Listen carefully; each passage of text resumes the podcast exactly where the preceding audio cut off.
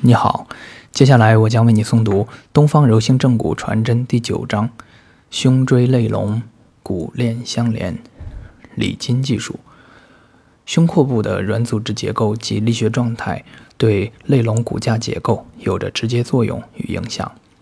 肋龙结构的力学状态，除了受到其上下骨结构通过脊柱骨链传导而来的力学作用之外，还会受到来自肋龙上下软组织的力学影响，因此，对与肋龙有着直接联系的相关软组织的检查与调理，对整复及保持肋龙的正常的力学状态有着重要作用。肋龙结构内的软组织常对肋骨发生作用，而对肋骨或肋龙的位置状态发生影响，如肋间肌收缩导致肋间隙减小。肋龙内骨结构亦常常由于其移动或翻转的位置变化，而对肋龙内软组织发生作用，导致其结构出现急慢性损伤，引发相应症状。因此，在胸廓这个重要的躯干部位，我们在强调其筋骨结构关系密切的同时，更需要相应的理筋技术准备。一、直接理筋。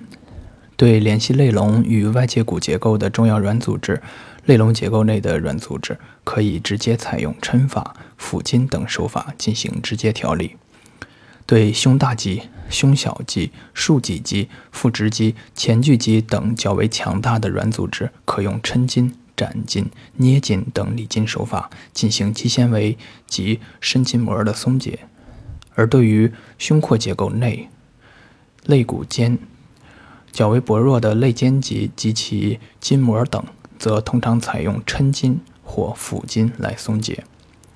捏皮囊手法可以很好的松解分离前胸、腰背部及